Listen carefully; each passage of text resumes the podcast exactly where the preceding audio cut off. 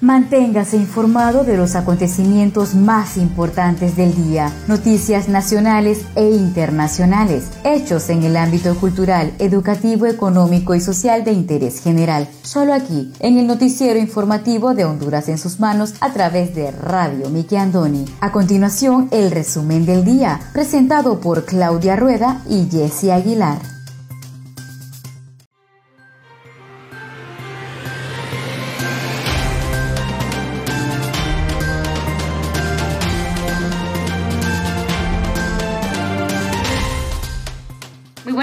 Sean todos bienvenidos a una edición más de su noticiero informativo Honduras en sus manos, a través de Radio TV Miki Andoni Siglo XX. Les saluda su fiel servidora Wendy Aguilar desde San Pedro Sula Cortés, agradecida con Dios por la oportunidad que nos da de compartir con cada uno de ustedes las noticias más importantes que trascienden a nivel nacional. Hoy tenemos día viernes 23 de abril del año 2021. Me acompaña Claudia Rueda desde la capital de Honduras.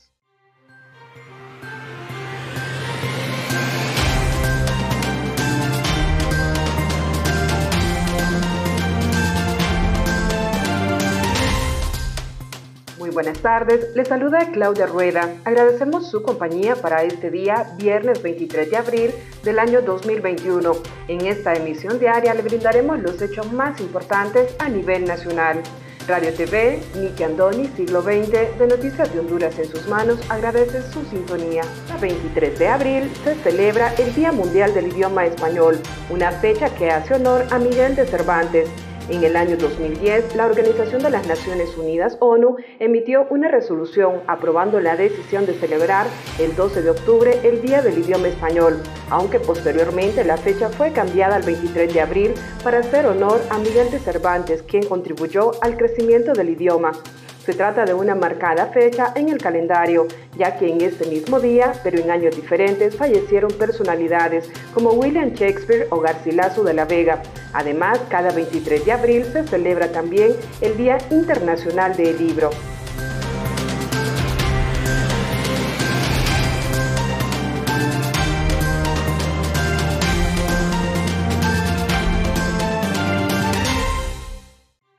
Estos son los titulares de hoy.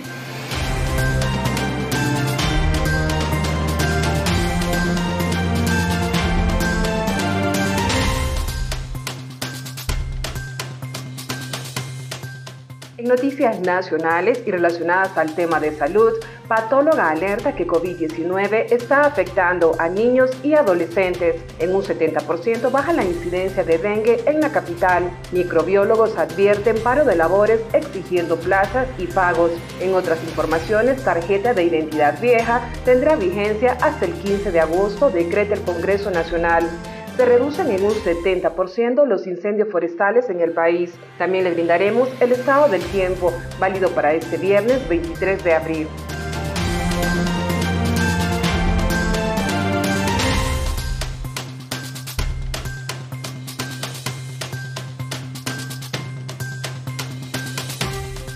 Coordinadores de triajes exigen insumos, plazas y no más ley mordaza. Inicia tercera campaña de vacunación contra el COVID-19 en Tegucigalpa.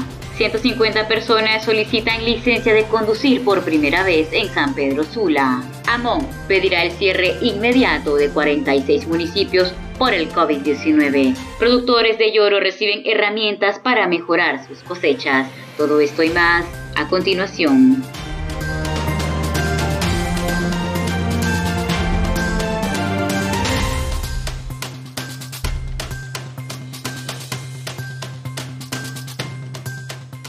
Iniciamos desde ya con el desarrollo de las noticias.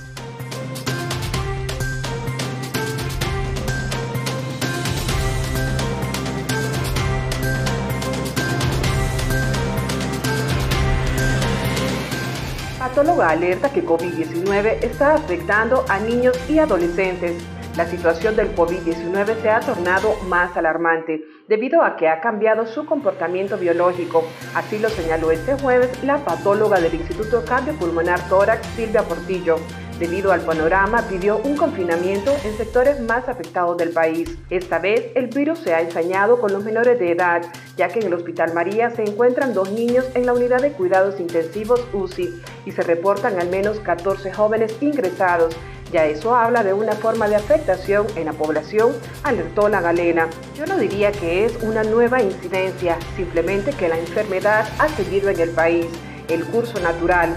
Su comportamiento biológico establece que cuando no se tienen las medidas efectivas de intervención, si no hay vacunas, si no hay seguimiento de los contactos contagios, si no hay confinamiento establecido, sectorizados, lo que sucede es eso, irán en aumento y ahora lo que estamos viendo es esto. Recalcó que no debió haberse llegado al colapso hospitalario en todo el país. Está colapsado el sistema de la red hospitalaria. Para agravar la problemática, el virus tiene la posibilidad de cambiar su comportamiento biológico, afectar edades menores que las que originalmente afectaba. Entonces ahora le toca a los niños y adolescentes. A fin de amortiguar la situación, Portillo sugirió que hay que sectorizar el confinamiento en lugares donde es mandatorio. Hay municipios que no han sido afectados estos deberían de ser confinados o establecer estrictas medidas en la movilización para mantenerlos así sin infección y en nosotros en los que hay demasiada diseminación, medidas más estrictas en la circulación y movilidad. Indicó que con pocas pruebas no se puede determinar la verdadera gravedad de lo que está pasando, pero la realidad es que hay muchos enfermos y mucho más muertes de lo que se conoce oficialmente. El panorama no es nada bueno, es muy difícil para la población, lamentó la doctora. El virus está disparando en varios departamentos del país entre ellos Lloro, San Pedro Sula, Tegucigalpa, Cortés, El Paraíso, Atlántida, Valle, Ocotepeque y Copán. Solo es de tiempo cuando se asome la catástrofe sanitaria.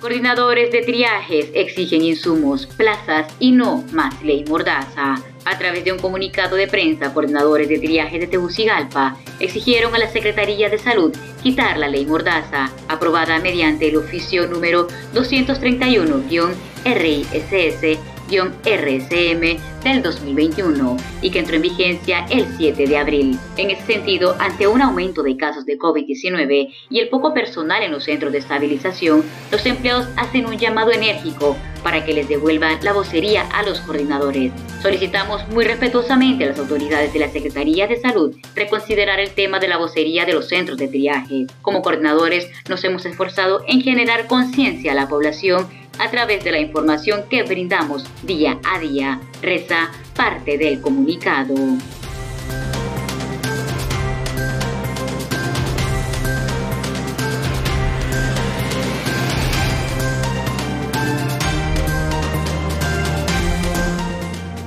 70% baja la incidencia de dengue en la capital. El jefe de la región metropolitana del Distrito Central, Harry Bock, dijo que en un 70% baja la incidencia de dengue en la capital indicó que en la capital, en comparación con la semana epidemiológica del año 2020, se está un 50% en menos de casos graves y un 70% de dengue grave. Este año 2021 se registra un acumulado de 1.158 casos de dengue no grave y 14 casos de dengue grave. Apuntó que en la semana epidemiológica número 13, en comparación con la 14, se bajó en un 20% los casos de dengue no grave y en un 50% los casos de dengue grave, por lo que la semana 15 se está en línea de seguridad. Finalmente, el galeno recomendó y dijo que si la persona tiene los síntomas comunes como dolor de cabeza, gripe, calentura, debe acudir de inmediato al centro de salud o a un triaje, porque ambos virus reportan los mismos síntomas.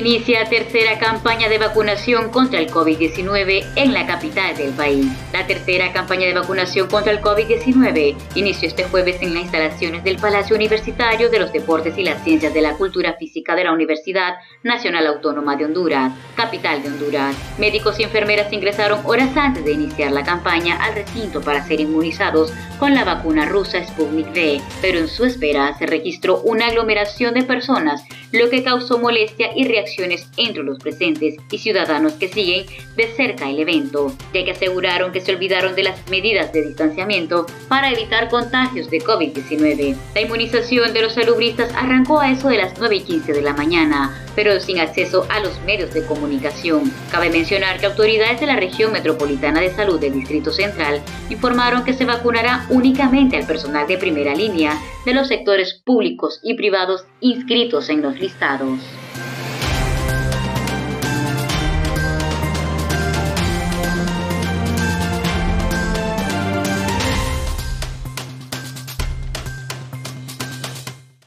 Conozca Honduras como su propia mano. www.hondurasensusmanos.com Geografía e historia de Honduras. Conozca Honduras como su propia mano. www.hondurasensusmanos.info Honduras en sus manos. Noticias. Conozca Honduras como su propia mano www.rinconesdehonduras.info Honduras en sus manos. Turismo.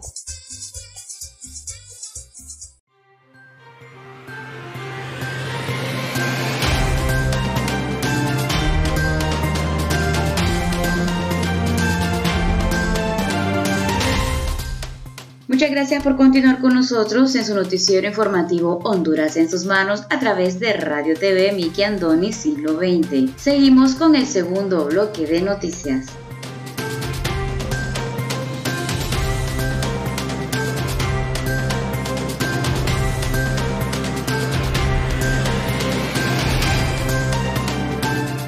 Microbiólogos advierten paro de labores exigiendo plazas y pagos.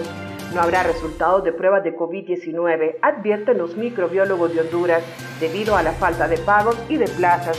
Así lo confirmó el presidente del gremio, Marco Moncada. Moncada dijo que a partir del próximo lunes paralizarán las labores, ya que tienen varias exigencias, entre ellas el reajuste de plazas, el bono de riesgo profesional, donde se ha incluido a otros grupos y a ellos los dejaron fuera y el otro punto es el IPC. Además mencionó que como colegio no los han contactado para las plazas de permanencia para los trabajadores de Código Verde. Se están haciendo nombramientos y a los microbiólogos no los han llamado, añadió. Los microbiólogos también demandan la vacunación contra el COVID-19 para los colegas de los laboratorios privados, ya que no han sido incluidos. Un total de 1.520 microbiólogos estarán de brazos caídos y manifestó que harán el llamado a los profesionales de los laboratorios privados y de la Secretaría de Salud. En ese sentido, reiteró que habrá una mora en las pruebas de COVID-19 si no reciben una respuesta, pues desde el año 2019 han hecho las exigencias. Son 696 microbiólogos que estaban bajo el código verde y los otros de la planilla 121 y solo al 2% se le dará plazas, comentó. Añadió que han visto que están enlistando a grupos de enfermería y otro personal sanitario para otorgarles plazas, pero a ellos no los están tomando en cuenta. Cada hizo referencia a que en este momento existe un retraso en las pruebas para detectar el COVID-19. Sin embargo, dijo que ellos son conscientes, pero que a eso los orilla la Secretaría de Salud con tanto incumplimiento. Nos han mentido con las vacunas, los hospitales móviles y todo lo relacionado al sector salud, concluyó el presidente de los microbiólogos.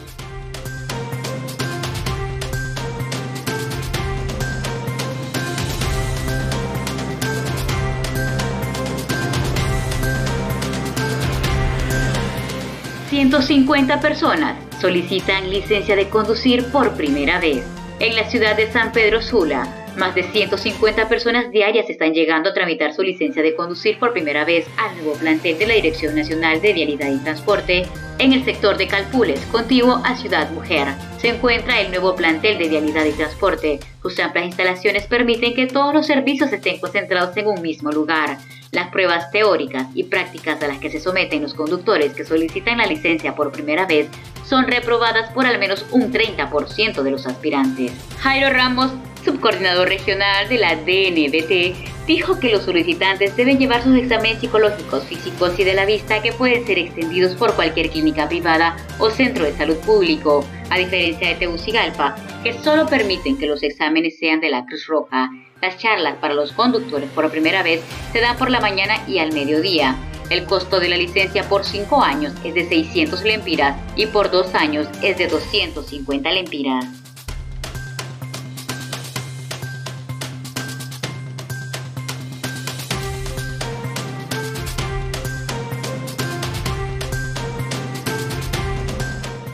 Tarjeta de identidad vieja tendría vigencia hasta el 15 de agosto, decreta el Congreso Nacional.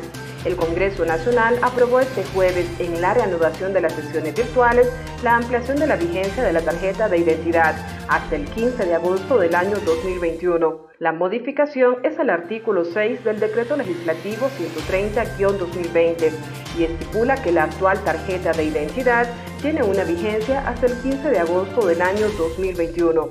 Por lo tanto, hasta esa fecha se podrá hacer uso de forma indistinta tanto de la tarjeta de identidad o bien del nuevo documento nacional de identificación DNI de los ciudadanos en todo el país. El Registro Nacional de las Personas aclaró anteriormente que los hondureños que no cuenten con el nuevo DNI no serán considerados ilegales, tal y como han dado a entender algunos medios del país. Cabe destacar que la actual identidad tenía fecha de vencimiento el 15 de mayo del año en curso. De igual forma, la Comisión consideró oportuno la extensión de la vigencia por las siguientes razones. El proyecto denominado Identifícate está en marcha, lo que significa que a gran parte de los hondureños no se les ha recogido su información biométrica, lo que conlleva a la necesidad de ampliar la vigencia del documento de identidad anterior. De las personas procesadas por el Registro Nacional de las Personas o enroladas, la gran mayoría están pendientes de recibir su documento de identidad, lo que lógicamente también depende de una línea de tiempo suficiente para desarrollar el proceso de entrega del documento de manera adecuada y entre más amplio sea el periodo de entrega del DNI, menos concentración de personas veremos en los centros de entrega de este documento. Por el contrario, entre más corto sea el tiempo de entrega del documento de identidad, más personas acudirán cada día a solicitar su documento y esto se traduce naturalmente a mayor exposición. El Congreso Nacional extiende vigencia de la actual tarjeta de identidad hasta el 15 de agosto del año 2021.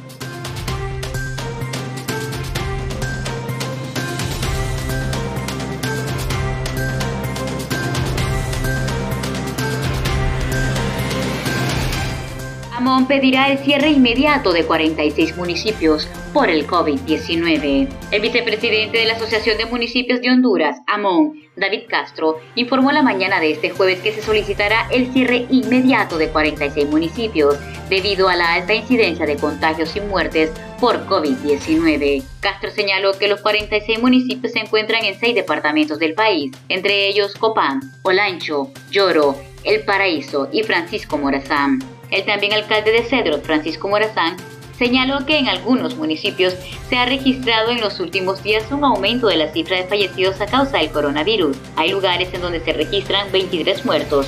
En Cedros van 7. El edil apuntó que hace 15 días, durante un evento realizado por la Asociación para una Sociedad Más Justa, se informó que la situación a la ministra de Salud Alba Consuelo Flores, a la que solicitan una pronta intervención con personal de salud en los 46 municipios. Por su parte, el jefe de la región metropolitana de salud del Distrito Central, Harry Bock, señaló que toda determinación tomada por los alcaldes debe ser en coordinación con las autoridades de salud y del Sistema Nacional de Gestión de Riesgos SINAGER.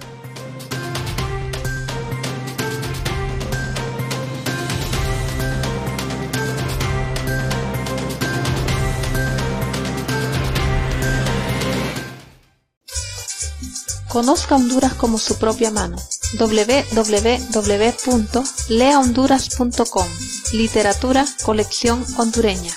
Gramática, ortografía y sus reglas. Para sus tareas y más. www.escribelocorrecto.com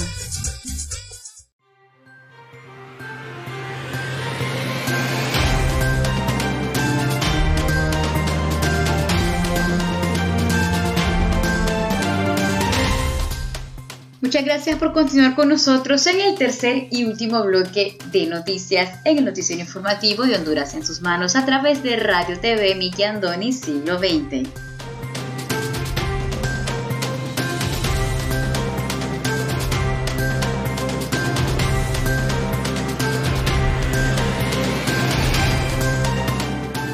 Reducen en un 70% los incendios forestales. En el marco de la celebración del Día de la Tierra, este jueves 22 de abril, el Instituto de Conservación Forestal, ICF, resaltó la reducción este año de un 70% en los incendios forestales.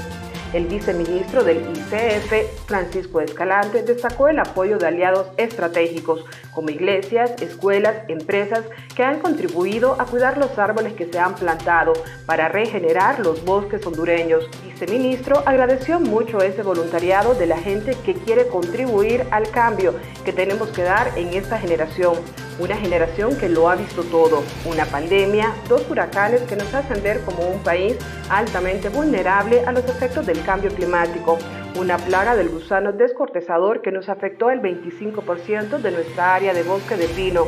Por lo tanto, el esfuerzo que debemos hacer en conjunto los hondureños es grande, apuntó Escalante. En ese sentido, subraya que a la fecha solamente se registran 215 incendios forestales, gracias a los trabajos que se hacen en conjunto con todo el Comité Nacional de Protección Forestal. Esto indica que en comparación al año pasado existe una reducción de más del 70%. En relación al año anterior se tiene una disminución del 85% en cuanto al área afectada siendo el municipio de Puerto Lempira el más afectado, con 2.569 hectáreas.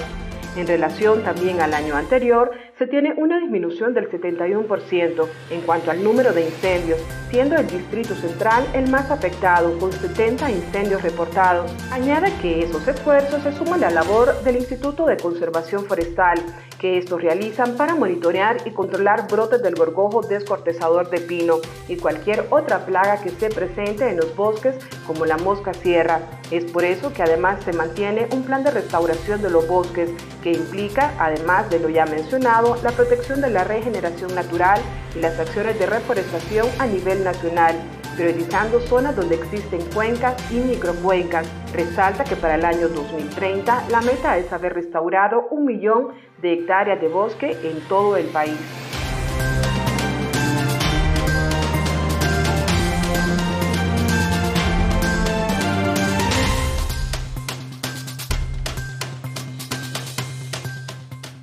Productores de lloro reciben herramientas para mejorar sus cosechas. Productores de granos básicos y de café en el departamento de Lloro recibieron insumos y equipo de trabajo para que mejoren sus cosechas, generen empleo y aumenten sus ganancias. En el marco de la Fuerza de Tarea Honduras, se levanta. Los equipos entregados por autoridades del Servicio Nacional de Emprendimiento y Pequeños Negocios, Cordillera Nombre de Dios, incluye secadoras, tostadoras, moledoras, motobombas, despulpadoras y medidores de humedad. Asimismo, las 103 productoras y 110 productores recibieron fertilizantes foliares, fungicidas, herbicidas, glifosato, para garantizar la calidad de sus cosechas. La inversión realizada en Lloro mediante Honduras se levanta es de 4.6 millones de lempiras. El presidente indicó que con esta iniciativa se proyecta en Lloro la generación de cerca de 3.000 empleos beneficiando a 7.455 personas de manera indirecta y a 213 familias de forma directa.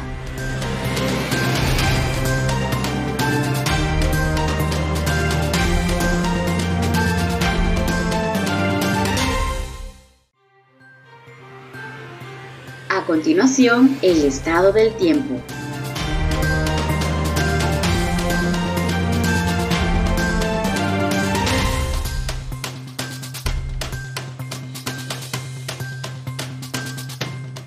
Pronóstico del tiempo válido para este viernes 23 de abril. Para este viernes, condiciones generalmente secas y estables en la mayor parte del país probabilidad de precipitaciones débiles y aisladas en las regiones oriental y la mosquitia por ingreso de humedad del mar Caribe al territorio nacional. Esta noche tendremos fase lunar, cuarto creciente. El oleaje en el litoral caribe será de 1 a 3 pies y en el Golfo de Fonseca de 3 a 5 pies.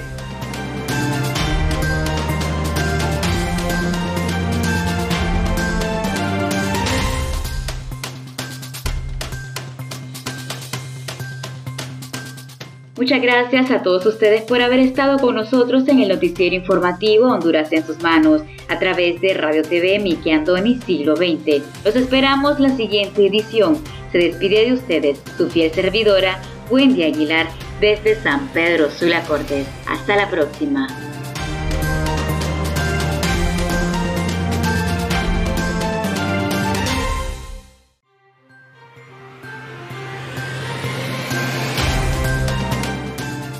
Gusto haber compartido las noticias más importantes del día a través de Radio TV Miki Andoni Siglo XX para Noticias de Honduras en sus manos. Si desea dejarnos algún comentario, puede buscarnos en Facebook como Radio TV Miki Andoni Siglo XX.